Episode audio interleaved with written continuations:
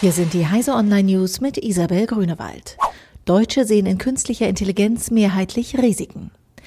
Die Mehrheit der Deutschen steht einer Umfrage des Instituts YouGov zufolge dem Einsatz künstlicher Intelligenz misstrauisch gegenüber.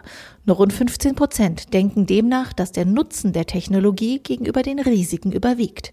Auch den militärischen Einsatz, etwa in der Steuerung von Waffensystemen, lehnen 71 Prozent klar ab. Mehr Gegner als Befürworter haben auch selbstfahrende Autos. Jeder zweite ist dagegen, lediglich 37 Prozent klar dafür, berichten die Forscher. Energiewende in Kalifornien. Kalifornien will die Stromversorgung des US-Westküstenstaates bis 2045 komplett aus erneuerbaren Energien decken. Gouverneur Jerry Brown unterzeichnete am Montag ein entsprechendes Gesetz mit der neuen Zielvorgabe. Damit würde Kalifornien die Ziele des Pariser Klimaabkommens erreichen und noch darüber hinausgehen, sagte Brown.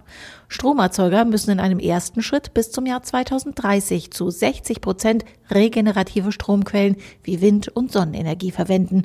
Kalifornien ist für sich gesehen die fünftgrößte Volkswirtschaft der Welt und gilt als Vorreiter beim Klimaschutz. CDU offener gegenüber Hardware-Nachrüstungen bei Dieselfahrzeugen. Beim Reizthema Hardware-Nachrüstungen deutet sich ein Kompromiss zwischen den zerstrittenen Lagern in der Bundesregierung und damit möglicherweise mehr Klarheit für Millionen Dieselfahrer an. CDU-Generalsekretärin Annegret Kramp-Karrenbauer sagte am Montag in Berlin, nach dem Urteil zu Dieselfahrverboten in Frankfurt in der vergangenen Woche sei man prinzipiell offen für Umbauten an älteren Autos. Man müsse alle Maßnahmen ergreifen, die Verbote verhinderten. Microsoft verlängert Support für Windows 7. Obwohl Microsoft seit Jahren seine Nutzer mit allen Mitteln dazu bewegen will, auf Windows 10 umzusteigen, ist Windows 7 nach wie vor die am weitesten verbreitete Windows-Version im Firmenumfeld. Jetzt hat Microsoft bestätigt, dass die Firma bis 2023 extra Support drauflegt, falls Firmen bereit sind, dafür zu zahlen. Ein ähnliches Programm gab es bereits für Windows XP.